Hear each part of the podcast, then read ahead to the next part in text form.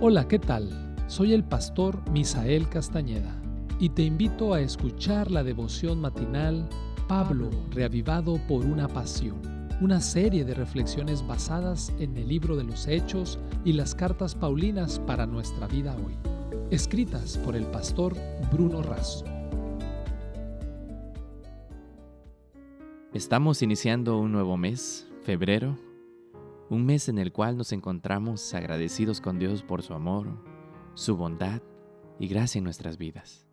Y agradezco de manera personal a cada uno de ustedes por permitirnos que podamos llevar cada día la reflexión matinal de este año hasta sus hogares, hasta tu oficina, en el automóvil si vas manejando.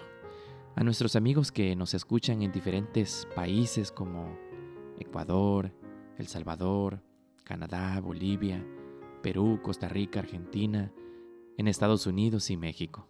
En la parte sur del país como es Tabasco, Chiapas, Veracruz, en el centro y en el norte del país también, le mandamos muchas bendiciones a todas aquellas personas que amablemente reciben nuestro matinal diariamente. La Iglesia Universitaria de Montemorelos está muy agradecida con cada uno de ustedes por darnos la oportunidad de poder compartir este recurso con ustedes. Y el texto para el día de hoy lo encontramos en Romanos capítulo 1 versículo 1. Pablo, siervo de Jesucristo llamado a ser apóstol, apartado para el Evangelio de Dios. El título, Credenciales y documentos. Pablo inicia su carta a los romanos presentando sus documentos, de siervo, de apóstol y de apartado. Pablo como siervo, la palabra siervo en el griego original es mucho más fuerte que la que usamos hoy. Literalmente significa esclavo. Se estima que había unos 3 millones de esclavos en el imperio romano. El esclavo era considerado un objeto y no una persona. Podía ser comprado y vendido. El esclavo carecía de todo derecho y estaba sometido de manera absoluta al dominio de su dueño.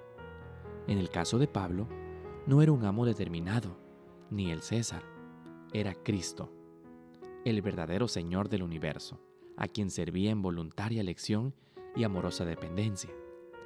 Pablo utiliza varias veces esta expresión en sus cartas. Incluso la aplica a todos los creyentes que pertenecen a Cristo por haber sido comprados por su sangre.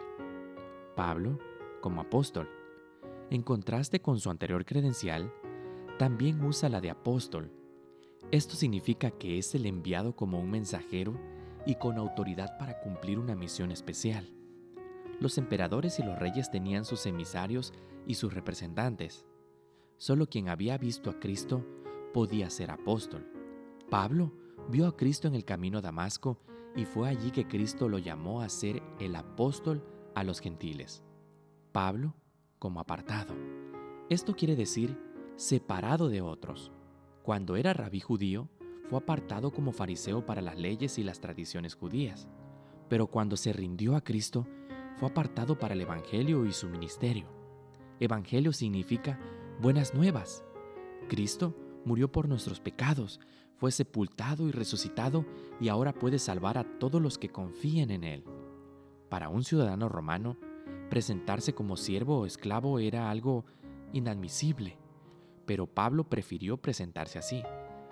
Esta credencial para él, más que un deber, era una honra. Desde aquel mediodía en Damasco, cuando de rodillas le había preguntado al Señor qué quería que hiciera, siguió haciendo esa misma pregunta todos los días, yendo o no a donde el Señor le indicara, haciendo y dejando de hacer según la voluntad de Dios, ya sea en el camino, en un barco, en una iglesia o en una cárcel. Con alegría y fe, Pablo fue un siervo para obedecer, un apóstol para misionar y un apartado para vivir en y por el Evangelio. ¿Puedes ponerte de rodillas ahora? ¿Puedes elevar tu mente a Dios en oración? Te animas a preguntar, Señor, ¿qué quieres que haga? Hazlo ahora. Dios te responderá. Esta fue la reflexión del día de hoy. Que Dios te bendiga.